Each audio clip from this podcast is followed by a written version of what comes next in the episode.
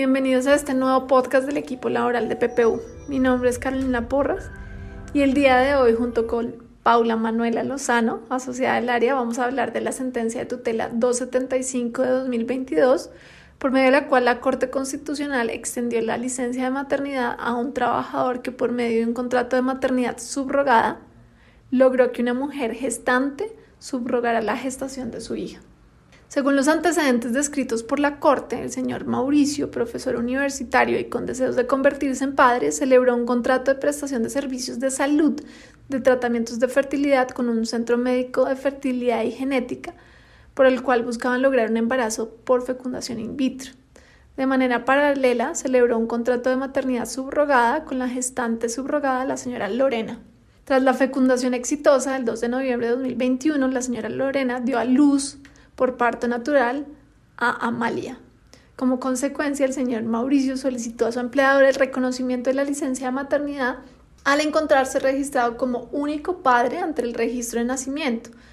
debido a que la señora Lorena no tenía vínculo genético alguno con la niña Amalia, limitándose a gestar a la menor. Ante dicha solicitud, el empleador elevó una petición ante la EPS Sanitas, entidad a la cual estaba afiliado el señor Mauricio como dependiente del régimen contributivo, y la señora Lorena como independiente. La EPS respondió reconociendo la licencia de maternidad en favor de la señora Lorena y reconociendo la licencia de paternidad al señor Mauricio por el término de 15 días. Por estos motivos, el señor Mauricio, en nombre propio y en el de su hija menor de edad, interpuso acción de tutela contra la EPS Sanitas el 10 de diciembre de 2021, solicitando la protección de sus derechos fundamentales al mínimo vital, a la vida en condiciones dignas, a la igualdad, a la familia y a la licencia de paternidad, al no hacerle extensiva la licencia de maternidad a pesar de ser padre único de Amelia. El juez de única instancia negó el amparo, acogiendo los argumentos de la EPS al existir un déficit normativo.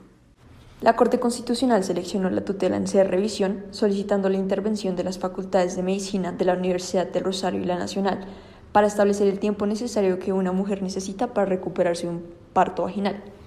De igual forma, solicitó el pronunciamiento del administrador de los recursos del Sistema General de Seguridad Social, las Secretarías Generales de la Cámara de Representantes y el Senado de la República, estas últimas para conocer la normativa actual respecto a la maternidad subrogada. Previo al análisis del caso concreto, la Corte realizó un breve recuento de los siguientes temas. El primero, el vacío legislativo sobre la maternidad subrogada, en la cual tomó como base la respuesta de la Secretaría General de la Cámara de Representantes y el Senado de la República y estableció que existe una omisión del Congreso en legislar sobre el procedimiento de implementación de óvulos fecundados en vientres distintos a las madres biológicas, que coloquialmente se conoce como maternidad subrogada o sustituta. De acuerdo con el recuento histórico, el primer proyecto de ley registrado es el número 47 de 1998 y desde entonces se ha archivado cualquier intento de regulación sobre la materia. El segundo tema es el alcance de la extensión de la licencia de maternidad, que de acuerdo con la Ley 1822 del 2017, la cual modificó el artículo 236 del Código Sustantivo del Trabajo, establece que la extensión de la licencia de maternidad se da cuando el padre queda a cargo del recién nacido sin apoyo de la madre. De esta manera, la extensión de la licencia de maternidad aplica no solo para caso de enfermedad o muerte de la madre, sino también para el caso de abandono por parte de esta. La Corte estableció que para el caso del señor Mauricio se vulneraron los derechos al mínimo vital, vida en condiciones dignas, principio de igualdad e interés superior de la niñez, debido a que la laguna legislativa sobre la materia generó el desconocimiento de la extensión de la licencia de maternidad. Esto debido a que la situación del señor Mauricio es asimilable equiparable a lo establecido en los artículos 236 del Código Sustantivo del Trabajo al estar en soledad en el cuidado de su hija menor.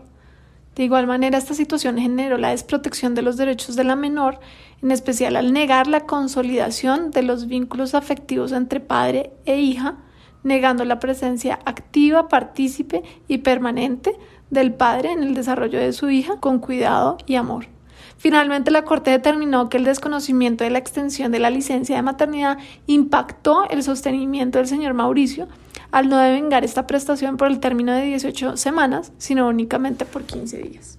En el caso en concreto, la Corte Constitucional decidió primero extender la licencia de maternidad para el caso del señor Mauricio. Por esto ordenó a la EPS Sanitas corregir la licencia reconocida, descontando el tiempo y dinero reconocidos por concepto de paternidad, que son 15 días,